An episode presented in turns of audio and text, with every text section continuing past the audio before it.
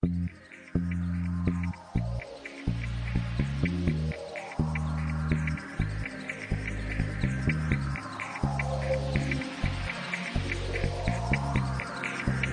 ジアンパラダイスポッドキャスト。今回は1月26日から公開になっている香港映画「白日青春生きてこそ」の主役アンソニー・ウォンのインタビューです。監督への提案役作り演技のこだわり金馬賞で主演男優賞を受賞した時の思い出ほかいろいろお聞きしました。監督からオファーを受けた時におそらくこの映画の脚本を読まれたと思うんですけどもこの脚本を読んで最初にどんな印象を受けられたか教えていただけますか第一印象叫佢修改下先啊，因為入邊有好多啲邏輯唔係好通。第一印象としてはですねこの脚本の中に描かれていることについてはこのロジカルにですねちょっと矛盾があってここは直してほしいっていうそういうあの第一印象でしたいきなりもうダメ出しをされたんですね誒係啦係啦，有有有啲嘢需要修改啦。そうですね。いくつかのその展開とかその話についてはですね、やっぱり直さないとね。それで監督が出直ししてまたお店になって OK を出されるまでっていうのは結構時間がかかったんですか？我唔係好記得喎，都唔。あまりよく覚えてないですね。あの都唔係好耐嘅啫。そんなに時間はかからなかったと思います。そうなんですか。で監督に先日インタビューさせていただいた時にやっぱりいろんな意見をいただいたっていうふうにおっしゃってましたがいきなりご意見があったというのは今初めて知ったんですけども、まあ、監督も新人っていうか若い方なので多分アンソニーさんの言うことをほぼほぼ100%反映した脚本を作ったと思うんですけどもその脚本を直すってその意見を言う前にオファーを受けたんですか？それとも脚本の訂正が上がってからじゃあ出演しましょうってことになったんですか？誒，我啲個過程唔係咁誒誒咁絕對嘅誒啊點講啊？即係嗰個唔唔係咁，即係個唔唔唔係講到咁黑，唔係講到咁清楚黑白呢一樣嘢嘅，係因為。因為誒、呃，如果其實要佢改，要要求改動嘅劇本，其實已經係有意思去拍㗎啦。因為你大家傾個戲嘅時候傾劇本，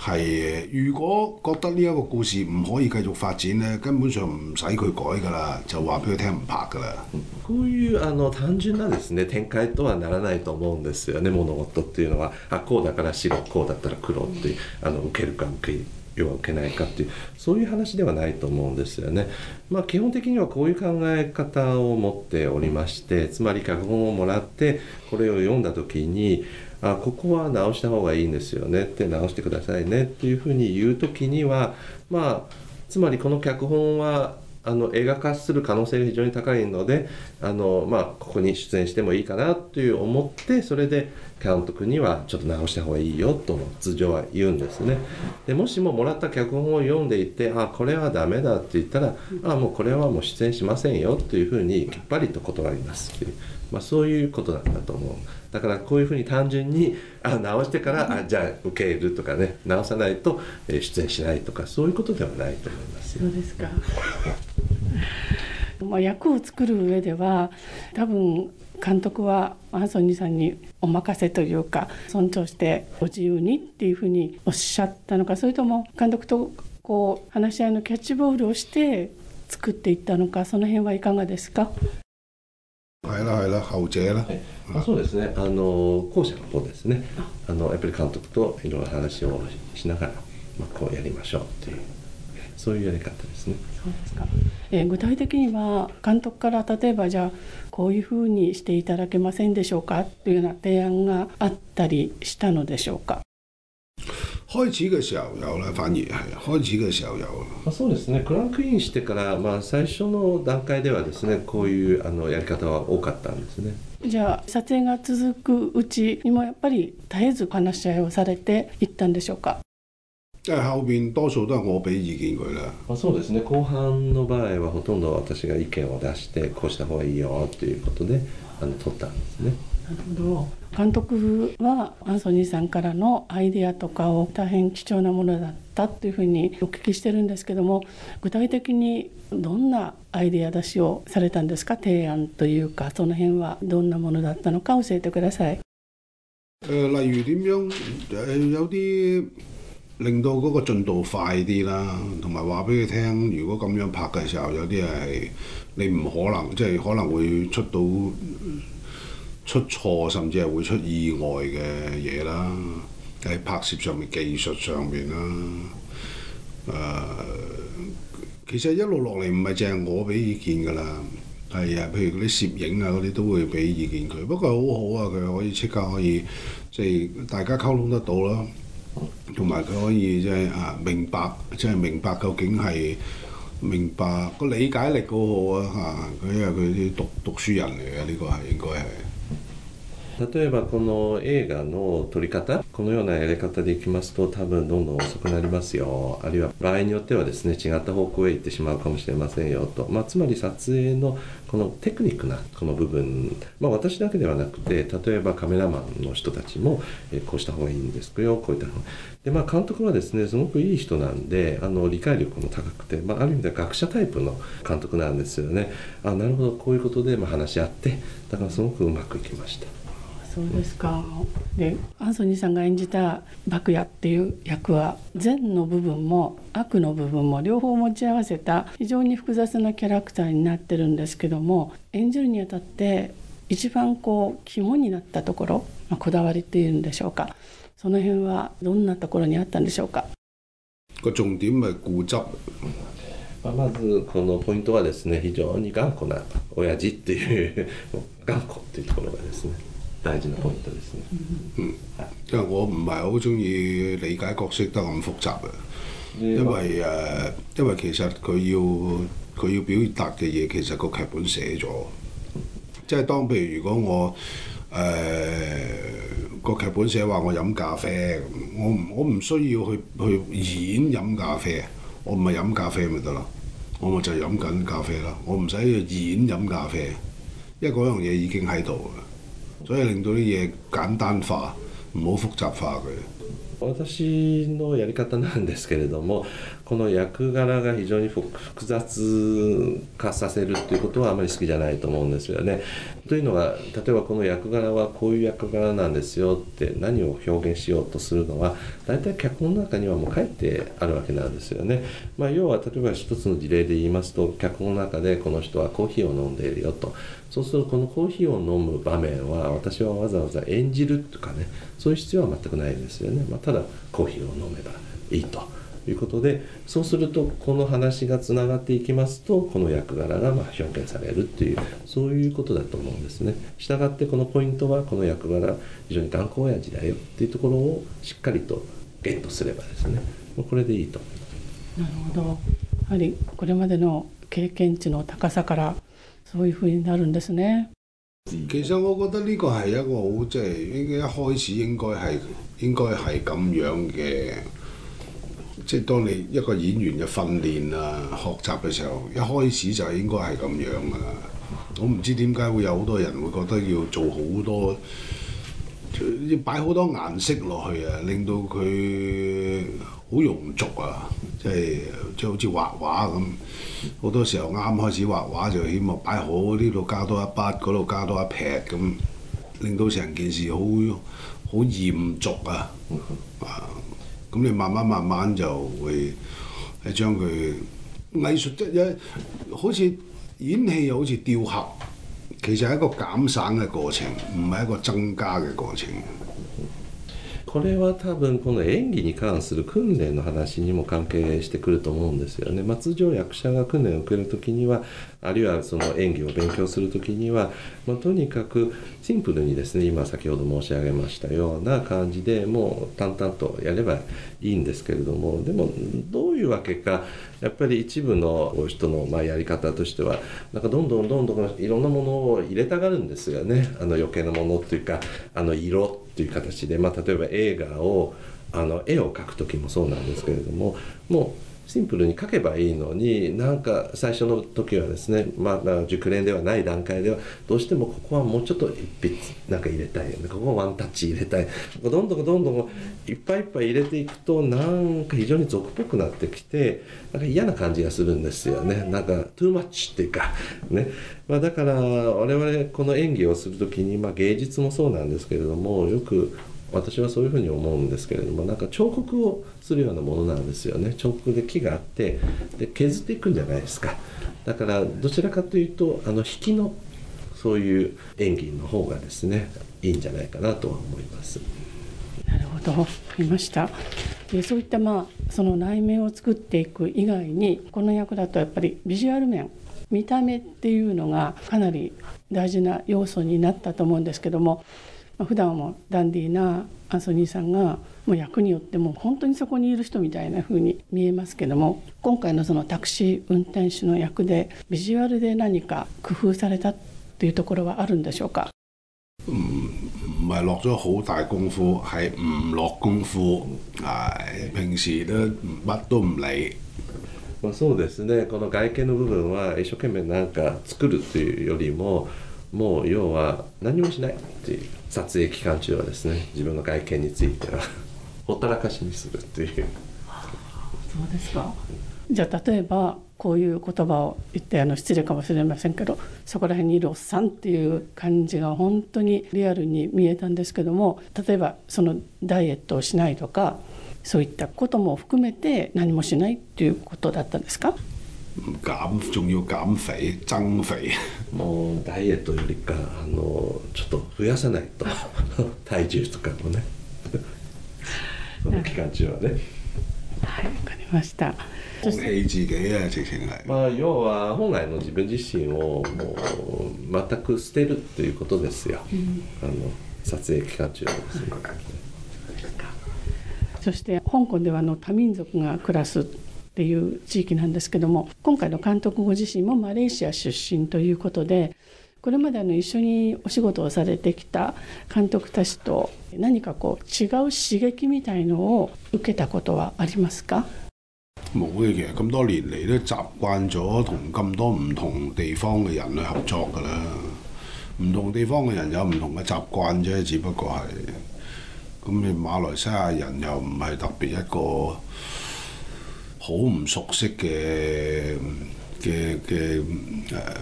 好好唔熟悉嘅嘅族群啦，係嘛？又唔係話突然間唔知喺邊度。喺邊度唔知非洲邊度，即係即係你全世界梗係有啲地方係你都唔知嗰度係咩地方，又唔係嗰啲人，冇冇咩咁特別咯。 まあ、それはないと思うんですね。もう私もいろんな国、いろんな地方から来た人と仕事をするのに非常に慣れているわけなんですね。特にマレーシアというのは今まで全く知らない国、知らない民族でもないし、まあだから例えばどっか急にアフリカとかですね、あのまあ世の中いっぱい我々知らないところ、国、人いるわけですよね。そういうところでもない限り、あの今おっしゃったようななんか刺激とかそういったものはないんですね。もう慣れているので。そしてあのこの映画にはいわゆるプロでない俳優さんっていうか、まあ、出演者がたくさんいるということなんで少年役のサハル・ザマン君も初めての映画出演になります。彼と演技をする上でいろいろサポートしたりアンソニーさんの力が大きかったんではないかなというふうに思うんですけどもこの共演はいかがでしたか？唔係喎，教嘅導演教嘅喎，唔關我事喎。あの彼に何か教えるっていうのは私は全く関係ないですよね。これは監督の仕事なんですよね。え嗯，我同佢玩咯。もう私はひたすら彼と遊ぶ。いつも例えば子役の方と接する時は遊ぶというか非常にリラックスしたコミュニケーションをとってらっしゃるんですか？咁個個唔同嘅，有啲小朋友誒有誒父母喺度，咁又又少啲啦。咁呢個唔係佢佢通常嚟嘅時候，佢爸爸都有嚟嘅，不過有陣時又唔喺度嘅，咁就多啲機會同佢玩啦。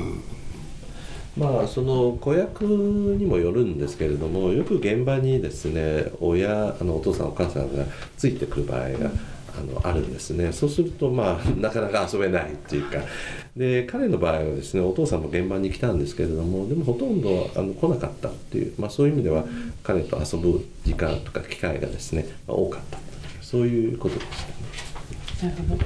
まあ、彼は映画初出演ということでプロの俳優さんではないんですけどアンソニーさんから見てあこの子はすごいなって思った演技とかシーンとかあったら教えてください。即係冇諗過佢有咩佢佢有好多都唔係同我一齊嘅喎。あの彼と共演するシーンがあの結構彼の場合はですね多いんですね。共演してないシーンが多くて。それは私はちょっとあまりよくわからないんですよね。うん。即係你你呢啲咁嘅要求，個譬如個角色嘅連貫性啊，嗯或者佢喺邊度有啲情緒咩反應，呢啲係完全係真係導演負責嘅嘢嚟，咁唔關我事嘅。我我我加唔唔，我唔係導，我又唔係導佢做戲。嗱，我即係同佢一齊，咁導演同佢講完之後，咁咪大家一齊玩嘅啫嘛，嗰場戲。 まあ、例えば一緒に共演するあの場面でも、まあ、やっぱり役者としてはですねこの芝居がこの前のシーンと後ろのシーンが次のシーンがどういうふうにつながっている、まあ、連続性の問題があったりあるいはその表情とかね感情の表現とかがつながっているかいないかっていうところはこれは基本的には監督が役者に教える部分なんですけれども私は何ら関わりはないと思うんですよね。でまあ例えば彼と共演した時には監督はこういうふうに話をしてそれであの彼にやってもらうんですけれどもだから私は先ほど言いましたようにこのことはもうとにかくひたすら遊ぶだけなんです。そうですかで2022年の金馬賞で主演男優賞を獲得された時に名前を呼ばれた時にサハル・ザマン君を伴って登壇して、まあ、トロフィーを持たせていたっていうことがすごく見て印象的だったんですけどもこの時のお気持ちを聞かせていただけますか？我見到佢咁難得有機會去到，咁佢又攞唔到，佢又好失望，喊晒。咁咪俾佢上台感受下，即係嗰個即係咁唔知噶嘛，可能一世人得一次機會噶嘛，小朋友咁俾佢上台去感受下個場面咯。點知佢下到佢金金啊金像獎佢又攞到啦，咁咪好啦，咁咪自己上去，自己上去誒自己係啊、嗯、感受下。 当時はですねあの彼もノミネートはされたんですけれども受賞できなかったんですね。そうするとなんかすごく残念がってて泣いてたんですよ。でそれを見てで私が呼ばれた時にはあこの子かわいそうだな と思ってせっかくね人生あのとてもありがたい機会じゃないですか、まあ、だったら一緒に上がってこの受賞とはどういうことなのかをちょっと実体験させてあのもらおうかという気持ちでまそれで連れて上がったんですが、まあ、その後はですね実際あの金蔵賞の時には彼も受賞したわけですから、まあ、それはそれで良かったかなと、まあ、当時はもう単にそういうあの気持ちでしたね。そうですかえで最後にちょっとお聞きしたいんですけども最近の香港映画は若い人だけでなくこのラウ監督のようなアジアの他の国の方々がいろんな問題をテーマにしてこれまでとは違う香港映画が作られています。で私たちも本当に興味深く拝見してるんですけどもこういった広がっていく若い人がその才能を花開かせてどんどんどんどんアジアに広がっていくっていうこういった現狀についてどのように思われていますか？我真係冇諗咁多。我我我其實我其實喺呢十年入邊，我覺得我自己已經係唔係電影圈嘅人嚟嘅，即係耐不耐拍下嘅啫。我已經我我我所熟悉嘅電影世界已經係冇咗㗎啦喺香港，即係起碼而家已經同我以前嗰個年代嗰樣嘢已經唔同㗎啦。即係你你甚至可以話我真係半退休㗎啦。 所以而家個電影究竟點發展啊？佢有咩希望啊？咁樣我真係完全冇諗過。其實我花更多嘅時間喺我啲誒、呃，譬如我而家幫我老師翻譯緊本書啊，啲戲劇書啊，或者係誒、呃、我我自己嘅學習啊，我自己嘅健康啊，即係我花更多嘅時間喺呢啲地方。 まあ正直この話は考えたことはなかったんですね。実はここ10年間私は自分はもうこの香港映画界の関係者ではなくなってえいるんじゃないかなと思ってまあ機会があればですね映画に出演をしたりするんですけれどもだから私の知っている香港映画あるいは私に私がですね慣れていた香港映画界のことっていうのはもう今はもうないんですよねだから半ば自分も半分、まあ、引退してしまってるような人間としてだから香港映画これからどう発展していくのかというのは正直ね考えたことがなかったんですよね。まあ、今はどちらかというとあの時間をですねあのより違うところに費やして、まあ、例えばある先生にこの演技に関するその本をですね翻訳を、えー、手伝ってたり、まあ、あるいは自分なりにですねいろんなことを学習したり勉強したりあるいは特に自分の健康にはですねものすごく今時間を使っていて、まあ、今そういう状態ですのであのおっしゃったですね香港映画界香港映画がこれからどういうふうに発展していくのかっていうのは正直全く考えていませんでした。わかりました。また次の新しい作品を楽しみにしています。ありがとうございました。ありがとうございました。いかがでしたでしょうか？香港のワール全盛時代から時を経て、今は演技とは違う時間の使い方をしているということが多いそうですが、まだまだ俳優としてのアンソニー・ウォンを見たいと思うのは私だけではないと思います皆さんぜひシネマ借りてほか全国順次公開になってます香港映画白日青春生きてこそをご覧になってください